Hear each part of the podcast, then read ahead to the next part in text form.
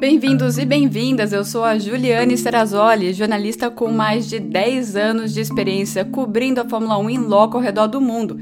E essa é a versão em áudio do vídeo que eu sempre publico no meu Instagram, uma F1 Life, e no canal No Paddock da Fórmula 1 com a Ju no YouTube, tirando as dúvidas de vocês depois de cada GP da temporada.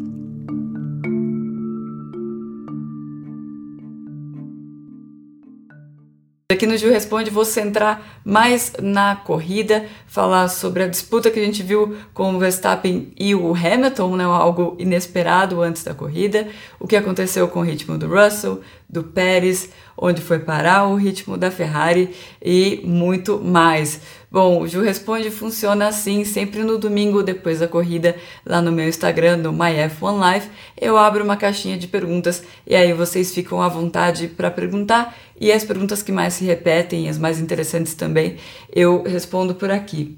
A que mais repetiu de longe é se a Mercedes errou ao colocar o pneu duro ao invés do médio no Hamilton na parte final da prova. A Mercedes não tinha opção ali naquele momento porque o Hamilton não tinha nenhum jogo de pneus uh, médios à disposição. Ele tinha só um jogo para a corrida que foi o que ele usou no começo da prova. A Mercedes fez a toda a sua preparação da corrida acreditando que o pneu duro ia ser o, o, GP, o pneu da, da prova. Para eles, na verdade, foi o melhor pneu, é um pneu que combina bem com o carro da, da Mercedes, então não dá para criticar a, a, decisão da equipe, né? Isso eh, nos treinos livres eles acabam usando, uh, não usando o pneu duro e usando o médio, e aí o piloto acaba ficando só com o médio na corrida para ter dois jogos de duro. Então foi essa estratégia da Ferrari, da Ferrari, da Mercedes ao longo do, de todo o final de semana e por isso o Hamilton não tinha o pneu médio no final. Faria a diferença? Ele ganharia se ele tivesse o médio? Não, muito dificilmente, né? Max Verstappen e a Red Bull foram o melhor conjunto nesse final de semana. Talvez se a gente tivesse o Carlos Sainz lá na frente, impondo o ritmo no começo, talvez a gente pudesse ter uma história diferente. Mas o que a gente viu, eu vou falar mais adiante, é uma Ferrari comendo muito pneu. Então, é, em qualquer cenário, a grande possibilidade era que o Max tivesse vencido. E principalmente do jeito que aconteceu, né? O Max acabou perdendo uns 15 segundos na corrida dele. Primeiro, ele perdeu seis e pouco uh, no safety car, né? Que essa era a diferença entre ele e o, o Lewis Hamilton quando saiu o safety car. E depois ele perdeu mais uns oito e meio na parada dele, a parada que foi de, de 11 segundos, uh, que ele teve o problema na, na pistola na, na Red Bull. Então, mesmo com todo esse tempo perdido e mesmo tendo que passar o Leclerc e o Hamilton na pista, ele venceu. Então é difícil pensar em algum outro resultado. E falando só rapidinho, né, como que a, a, a a Mercedes conseguiu acompanhar a Red Bull uh, na pista de, dos Estados Unidos.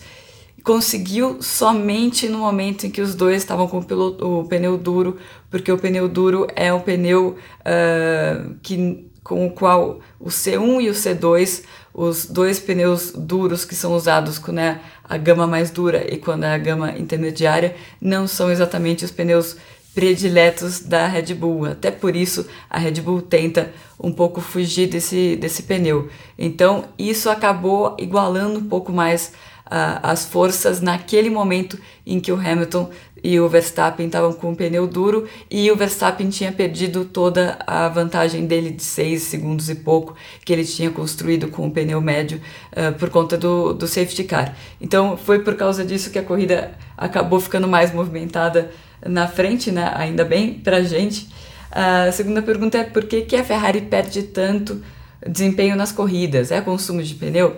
Exatamente, é, é consumo de pneu. A Ferrari, na verdade, ela sofre pelo mesmo motivo que ela é boa na classificação, né? Eles têm uma facilidade melhor de preparar o pneu para uma volta rápida, tanto que na pole position do Carlos Sainz, uh, ele ganhou a pole position no primeiro setor, porque as primeiras curvas ele fez muito mais rápido do que o Verstappen, porque ele estava com o pneu mais bem preparado do que o Verstappen. Então eles são um, eles colocam um pouco mais de energia no pneu. Isso é bom para uma volta lançada, acaba sendo ruim uh, ao longo da corrida. A Ferrari não foi sempre assim ao longo da temporada. No começo eles eram bons com, com o pneu e depois o carro foi se desenvolvendo para virar esse devorador de pneu, principalmente depois da diretiva técnica que entrou em vigor Spa. Eles dizem que essa eh, diretiva técnica não mexeu com o carro deles, mas não é o que a gente observa, né? Tem duas coisas: o assoalho que eles estrearam na França que é, eles têm certeza que é o caminho certo para o futuro do, do carro da Ferrari e depois a, a diretiva técnica. Agora eles têm um, uma, uma, um segundo desenvolvimento do assoalho que é, começou, começou a ser usado no Japão e eles tinham a expectativa que isso melhorasse um pouco essa parte de consumo de pneu e ainda não melhorou. Então eles têm que continuar uh, trabalhando nesse sentido. E um outro ponto que é legal destacar, né? A Ferrari, eles têm andado com mais asa, aconteceu isso uh, nos Estados Unidos também, e ali uh, dá para ver como a Red Bull é um carro que é aerodinamicamente mais eficiente, né? Porque eles conseguem uh, ter um bom desenvolvimento, um desempenho nas curvas, ao mesmo tempo que eles andam com baixa pressão aerodinâmica e eh, geram pouco arrasto. Se viu a maneira como Verstappen passou o Leclerc e o Hamilton na reta, o Hamilton até se surpreendeu com quão rápido o Verstappen chegou nele ali na, na reta, uh, falo reta oposta, não é exatamente reta oposta, mas aquela reta uh, mais longa de, de Austin. Tanto que ele, ele tentou fechar o Verstappen, o Verstappen já estava passando, né? Ele chegou muito mais rápido do que o Hamilton estava imaginando. É, o que aconteceu com o desempenho do Pérez e do Russell no final da corrida? Na verdade, ao longo de toda a corrida e ao longo de todo o final de semana, né? O Pérez teve mais um daqueles finais de semana em que é, ele não conseguiu acompanhar muito o ritmo do Verstappen, uma pista bastante técnica, Verstappen consegue fazer mais a diferença. O Russell ele disse que ele perdeu muita confiança no carro, que ele quase perdeu o carro, se não me engano, foi no FP1 por, co por conta do vento e ele não conseguiu extrair tudo do carro. Ele estava bastante decepcionado com o final de semana dele, o Russell depois da corrida, com o erro dele ali, o erro de julgamento dele na primeira curva, né, com o lance com o Sainz, porque ele achou que ele tentou prever o que, que o Sainz ia fazer, ele tentou prever que o Sainz iria por fora, tentar passar o Verstappen e o Sainz veio por dentro e, e ele forçou demais naquele momento, pediu desculpas. Então o Russell estava bem para baixo ali, mas os dois também, ele e o Pérez, tiveram uh, danos na asa dianteira com toques, ele, uh, o Russell com o Sainz e o Pérez logo depois com o Bottas, né? Isso acabou atrapalhando um pouco o desempenho deles. As equipes decidiram que era eles estavam perdendo menos tempo na pista do que eles perderiam para trocar o bico, mas eles perderam um pouco por conta disso, sim. Agora eu queria fazer um lembrete para vocês, para um convite, na verdade, para quem ainda não participa do, da nossa comunidade que eu tenho no Catarse, é uma comunidade chamando Paddock da Fórmula 1 com a Ju, que é o mesmo nome do canal aqui, isso não é uma coincidência, que é basicamente vocês me contratam para eu produzir conteúdo para vocês. Então tem podcast exclusivo, tem lives exclusivas em todo final de semana de GP, newsletter e também no uh, eh, GP do Brasil, na sexta-feira do GP de São Paulo, melhor dizendo, a gente tem um encontro de toda a galera lá, já tem muita gente confirmada.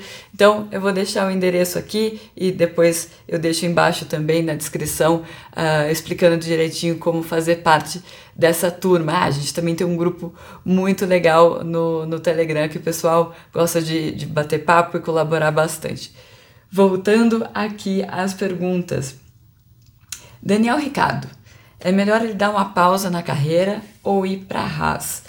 Bom, o Daniel Ricardo deu uma resposta bastante contundente depois da corrida, claro, ele tinha acabado de sair do carro quando isso aconteceu, e a pergunta foi: é, dias como esse fazem você agradecer pelo fato que você não vai estar tá correndo no ano que vem? Pergunta até meio dura, e ele falou: sim, é, eu penso nisso sim porque eu, a falta de aderência que eu tenho com o carro é bizarra, essas foram as palavras dele, e eu sei que eu não estou andando como eu poderia andar. Estou andando muito longe do meu potencial por causa desse problema que eu não sei como resolver. Então, quando eu tenho uma corrida dessa, eu fico pensando, nossa, ano que vem eu não vou estar correndo e eu agradeço por isso. Isso porque eu, eu, o Daniel já disse que essa vaga da Haas não interessa para ele, que ele não vai estar no grid no ano que vem. O Gunther fala que eles não chegaram a conversar sobre essa, essa vaga, e mas ele diz que ele vai estar na Fórmula 1 no ano que vem em algum, alguma posição, né? Por isso que se comenta muito que ele pode vir a ser piloto de testes de, de alguma equipe para tentar voltar ao grid em 2024. Continuando aqui falando sobre a punição do Alonso, inclusive a Alpine apelou e tem uma, uma audiência na quinta-feira eh, por videoconferência aqui do México. Que história é essa da punição do Alonso?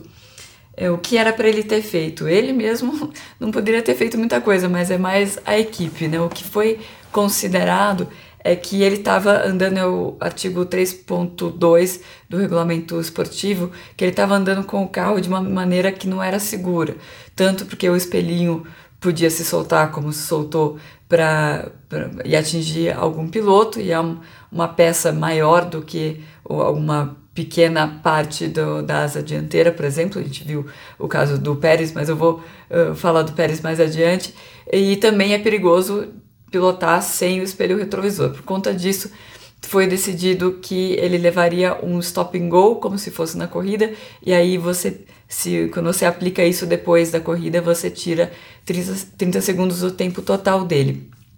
O que é curioso é que, é isso que todas as equipes, os pilotos sempre falam, né? Falta de consistência da FIA. Nesse caso, eles entenderam que isso era muito perigoso. Houve casos em que espelho retrovisor caiu ou ficou balançando e não foi considerado uh, perigoso. Então é isso que as equipes cobram, os pilotos cobram muito e que volta e meia acontece, né? Uh, pode um, não pode outro, e, e aí fica muito complicado para as equipes entenderem o que como proceder. E aí sobre o caso do, uh, do Sérgio Pérez, né, que caiu um flap da asa dianteira dele, é, basicamente eles não foram punidos porque o Jonathan Whitley da, da Red Bull ele é o melhor racing manager da, da Fórmula 1. Ele antecipa as coisas. E eles, quando eles viram aquela parte da asa balançando, tiraram fotos uh, do carro na pista, mandaram as fotos para o diretor de prova e falaram: olha, o carro tá assim, tá ok ou não tá ok para vocês? E receberam a informação de que estava ok. Por conta disso, daí eles já ficam uh, as, seguros de que não, não vai ter problema depois da corrida, porque o diretor de prova na hora falou que não tinha problema aquilo. O que, que os pilotos ganham abrindo muito espaço para o carro que vai à frente durante o safety car uh, eh, para eles serem punidos, punidos. Né? A gente teve a punição do Sérgio Pérez na, em Singapura e também a punição do Pierre Gasly agora no GP dos Estados Unidos. O que ele ganha é que ele ganha um controle do ritmo dele para ele aquecer os pneus e aquecer os freios da melhor maneira possível, né? Porque ele não tem nenhum piloto na frente dele atrapalhando e, e quem na verdade vai determinar, quem tem que determinar o ritmo nesse momento é o piloto do safety car. Os outros pilotos só têm que andar atrás do safety car e fazer o ritmo que o safety car está fazendo. Se você dá um espaço e depois você com começa a acelerar e frear, acelerar e frear para aquecer pneu, aquecer freio, você tem uma vantagem e você acaba atrapalhando os pilotos que estão atrás. E finalizando quando que a Fórmula 1 vai parar de aceitar pilotos ruins só porque ele tem grana? Bom, a pessoa que eh, eh, perguntou isso, não sei se está falando exatamente sobre o Logan Sargent. O Logan, ele tá verde sim, tem um pouco de forçação de barra por ele ser americano, mas ele tá longe de ser um zero à esquerda, um cara que está trazendo rios de dinheiro. Essa não é a questão com, com o Sargentão. Eu não sei se é sobre ele que a pessoa estava se referindo, mas o que a Fórmula 1 tem trabalhado é para diminuir cada vez mais é, a possibilidade de você ter um piloto que chegue só por conta de dinheiro. Isso está atrelado à história da Fórmula 1, pilotos trazendo dinheiro. Né? Se você for olhar para o Juan Manuel Fangio, era um piloto que trazia dinheiro.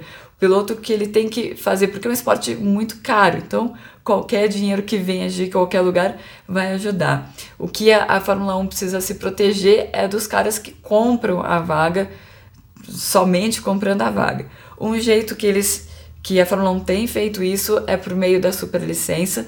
Então, se o cara quiser comprar a vaga, é, como por exemplo um Mazepin da vida, ele vai ter que comprar também na Fórmula 3, na Fórmula 2, tem que colocar bastante dinheiro no esporte. E isso também aumenta muito o custo total, então vai fazer mesmo os caras muito ricos pensarem duas vezes antes de fazer isso. Isso é um ponto, mas é é uma medida um, um pouco menor, assim. A medida mais importante é o teto orçamentário das equipes, por isso que é muito importante resolver toda essa confusão da Red Bull, ver se eles passaram mesmo, por que, que eles acham que não passaram, qual, qual o que está escrito na regra que eles entenderam, que era um caminho que outras equipes não entenderam, e fechar todos os buracos do teto orçamentário para ele continuar valendo. Porque o teto orçamentário diminui a diferença entre as, eh, as grandes equipes e as equipes menores em termos de orçamento e faz com que as equipes menores fiquem menos refém desses pilotos que pagam muito dinheiro. Então é importante, muito importante essa questão. É, às vezes é meio chato ficar batendo em teto orçamentário, mas é, é uma questão muito importante para o futuro da Fórmula 1. Bom, eu já estou uh, aqui no México, a voz um pouco rouca de um, depois de um dia super, super cansativo de, de viagem, mas GP do México na corrida, a corrida não costuma ser tão, tão animada, mas é, é um evento e tanto, é um evento que o pessoal da Fórmula 1 uh, aprecia muito. Agora, três corridas para o final da temporada.